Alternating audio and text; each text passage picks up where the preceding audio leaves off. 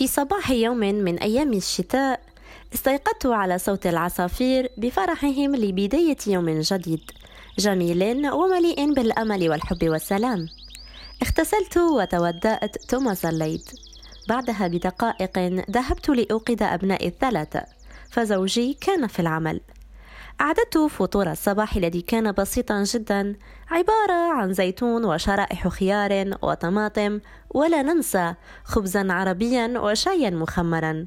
مر بحينا بائع البليلة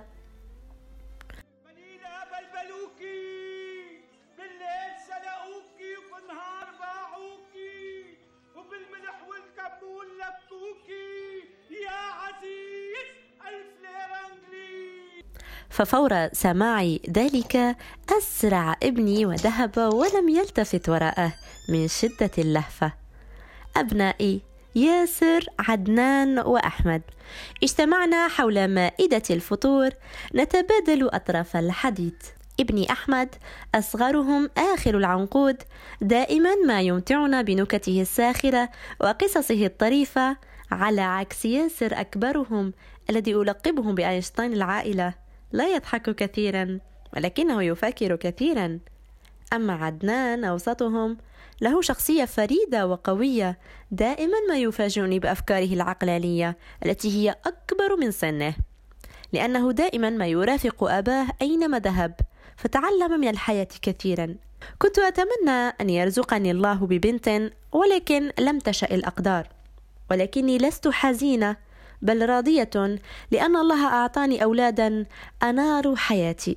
أكملنا حديثنا وساعدوني في توضيب المائدة. فكان يوم عطلة الأسبوع يساعدونني في أعمال المنزل.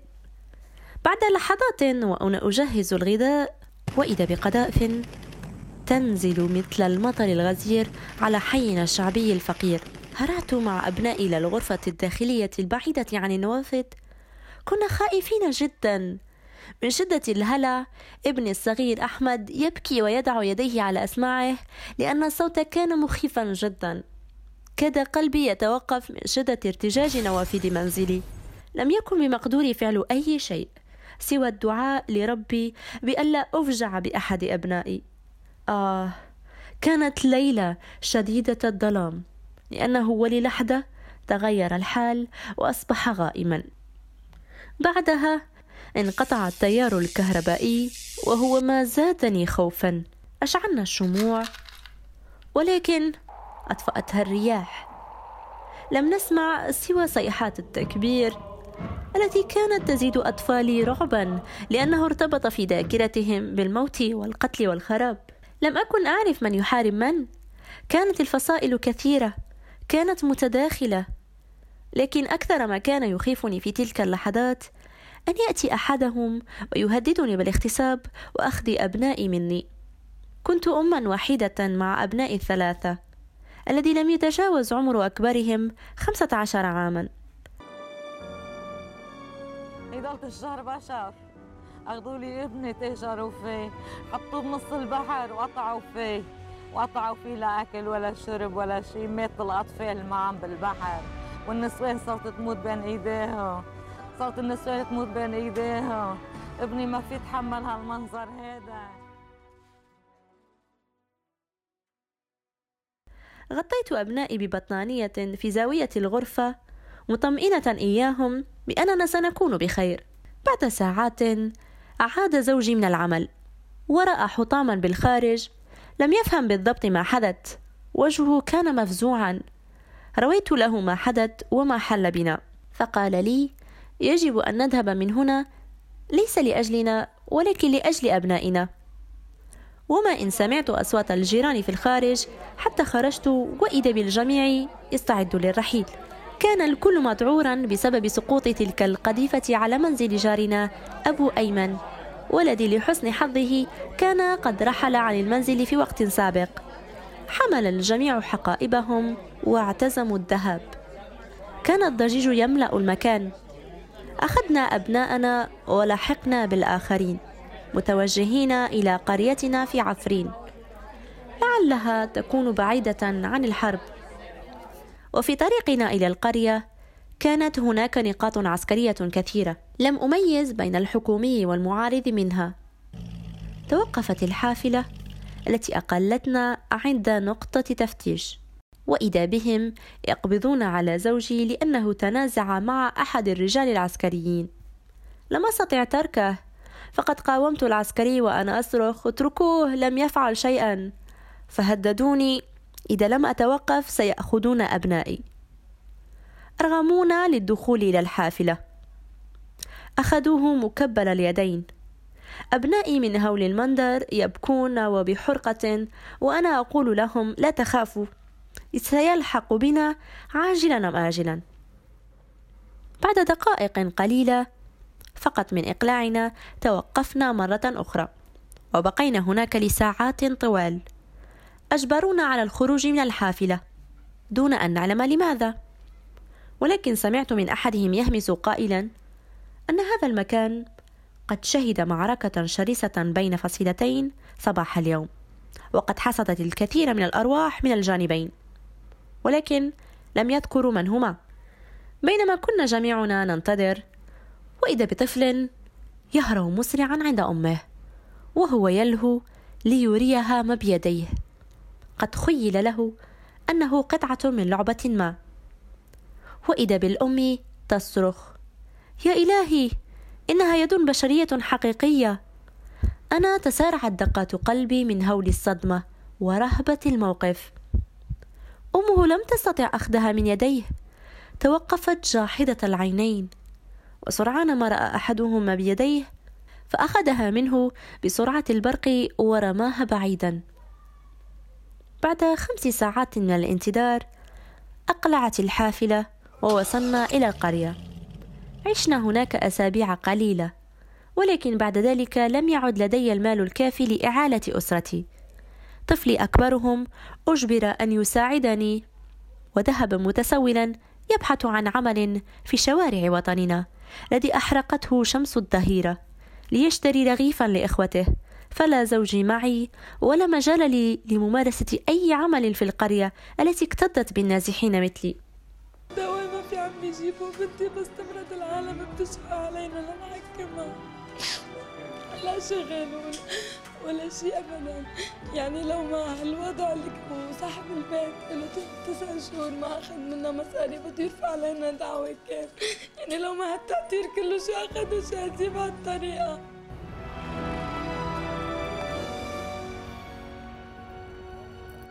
إذا لا خيار سوى الرحيل مرة أخرى ولكن هذه المرة لخارج البلاد. هلا بنروح يا بنوصل يا بنموت موتة دغري أما هون بهذا البلد الموتة على البطيء. وبوعدك يعني مرة تانية راجعين طالعين مرة تانية ومرة تالتة ومرة رابعة. لأنه طول ما أنت بهذا البلد هون مستحيل إنك تقدر تتجوز أو تأسس حياتك أو تدفع إيجار بيتك. اتفقنا مع بعض الجيران وبعت ما كان لدينا من أغراض في البيت وقررنا الرحيل. بخطى متثاقلة لكنها واثقة. يشق دبيب الأرجل دروبا تفتح الأبواب على حياة جديدة. هاربون من مآسي أوطاننا حيث لفظتنا أرضنا. ولكن لا نستكين ولا نلين حتى نجد مرفعا في هذه الأرض الواسعة. تركت زوجي راجية المولى أن يحفظه لنا فأنا مجبرة على الذهاب لأجل أبنائنا. وتركت شامنا العظيم المأهول على الدوام التي أمست بين ليلة وضحاها حطاما وشبه مهجورة عن بلدي احكيلي يا نسيم اللي مارق عالشجر عن أهلي عن بيتي حكاية عن جار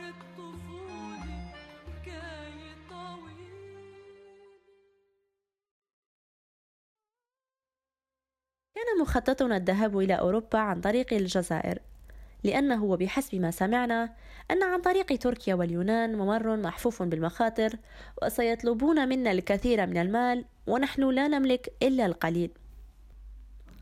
وفي أثناء رحلتنا الطويلة مررنا أولا بمصر عبر البحر الأبيض المتوسط الذي ذهبنا إليها عبر زورق. وفي لحظة وصعودي إليه كان للبحر رهبة كان خوفي من الساعات التي قضيتها على متن القارب يعادل كل المآسي التي واجهتها في حياتي. أنا جس أنا جسمي لك أنا أكلني السمك وجسمي منفخ كلياته وسناني في كم سن تكسروا من, المي والملح وخسرت كثير أشياء و- وأهلي كانوا عم يلوبوا علي. و- يعني ما خليت شيء ما عملته.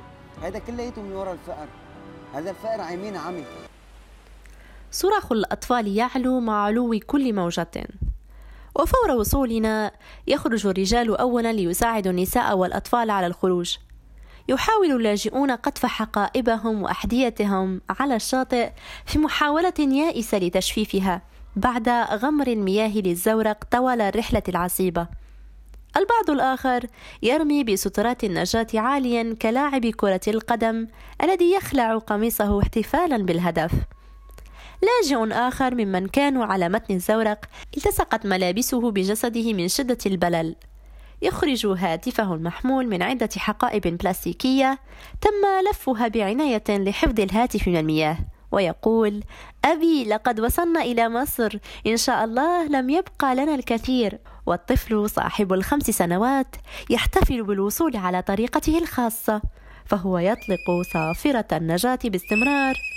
تلك التي أعطيت له قبل تحرك الزورق من سوريا.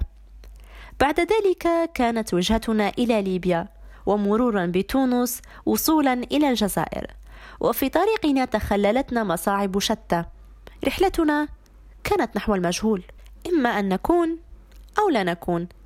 كالنجم الذي ضل المسار مثقل بالهموم ويعلو جبين اليأس والانكسار. جسد مرهق مشاعر مبعثرة. مستقبل مجهول وأمنيات على قيد الانتظار. فلم نجد في بلادنا مأوى. مدرسون أطباء مهندسون وربات بيوت مثلي. جميعهم اختاروا المضي قدما للبحث عن مكان آمن.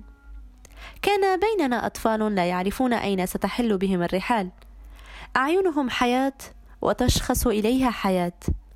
أفقها مسدود في بلادهم الظلم يلاحقهم أينما حلوا لكن الضحكة لا تفارق محياهم فهم محكومون بالأمل. وكان أيضا بيننا كبار في السن وهناك من أثقل المرض كاهلهم.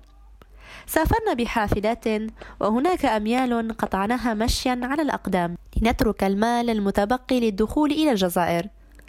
فقد ركبنا سيارة مهربين والتي كانت تقلنا وكأننا بهائم. كانت رحلة طويلة جدا. كان سقف السيارة مفتوحا والبرد قارس جدا. لكن تحملنا لأننا خيرنا بين موتين فاخترنا أحدهما. فالبعد عن الوطن موت بحد ذاته. كنا ننام وننهض خوفا من أن يوقفنا أحد. ولكن وفي الأخير وصلنا إلى الجزائر. ونعرف أن ما ينتظرنا لن يكون سهلا أبدا. تهنا في الشوارع وصرنا كالحيارة وكان الدم عونا لنا. إلى أن ضمنا عكر حمانا. وهل تحمي الخيام من العذاب؟ فقد أكلنا بقايا الطعام. بعد مدة من المعاناة التقينا بسوريين نعرفهم كانوا يشتغلون في مطعم وهم الذين ساعدوني في إيجاد فرصة عمل. فعملت كطباخة في مطعم متواضع وبثمن زهيد. في الصباح وأشتغل عاملة نظيف في المساء. كنت أصطحب أبنائي الثلاثة معي أيضا ليعملوا في بقاليات الحي. بقيت أشتغل لمدة ثلاث سنوات ولم أعد أفكر في الذهاب إلى بلد آخر وتهجير أبنائي بعدما تعودوا على المكان. لم تكن حياتي اليومية بسيطة وعادية. كنت أتعرض للتحرش والإزعاجات كل يوم أخرج فيه للعمل من سائقي التاكسي وزبائن المطعم لأن المطعم كان في حي شعبي مكتد بقطاع الطرق. كانت عروضهم الرخيصة تنهال علي كل يوم. كنت أشعر بالقرف والإشمئزاز من نظراتهم وأفكارهم. كان يخيل إلي كل صباح بأنني ذاهبة إلى غابة مليئة بالذئاب وعلي توخي الحذر. بعد مدة اتصلوا بي لكي أشتغل في مصنع الخياطة. لأني كنت قد تكلمت مع أحد العمال في المطعم أني أجيد الخياطة فبحث لي عن عمل. وبالرغم من كل ما عشته لم أفكر قط بالمغامرة والذهاب إلى أوروبا مع أنها كانت وجهتي من الأول. ولكني وجدت عائلة ثانية هنا في الجزائر ساعدوني أن أشتغل في الخياطة لأنها تحتاج إلى معارف وزبائن كثر. وأنا ربحت زبائن من المطعم ومن عائلات أصدقاء أبنائي لأنهم بعد سنة التحقوا بالمدارس. كنا أسرة واحدة نتبادل الأطباق وأنا أعجبتني كثيرا أطباق الشرق الجزائري. الصفيطي والشخشوخة ولا أنسى الحلويات التي أتذكر اسمها ربما اسمها الجريوش وغيرها. بعد أيام وأنا في طريقي إلى البيت التقيت بامرأة حامل مرهقة. كانت ذاهبة إلى الطبيب.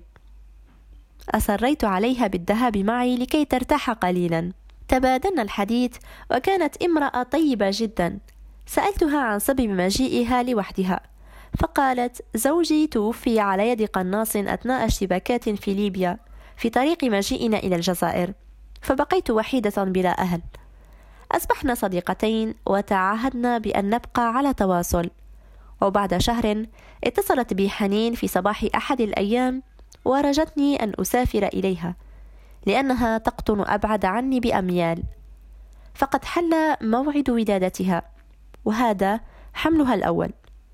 كانت خائفة لأنها وحيدة. اتصلت بمعارفها ولم يردوا عليها. طمأنتها وسافرت إليها كما وعدتها.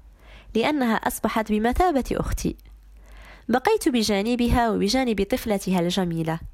كنت أرعاها ريتما تتعافى. ولكن الطبيب أخبرني بمرض حنين وأنها ستخضع لعملية فورية.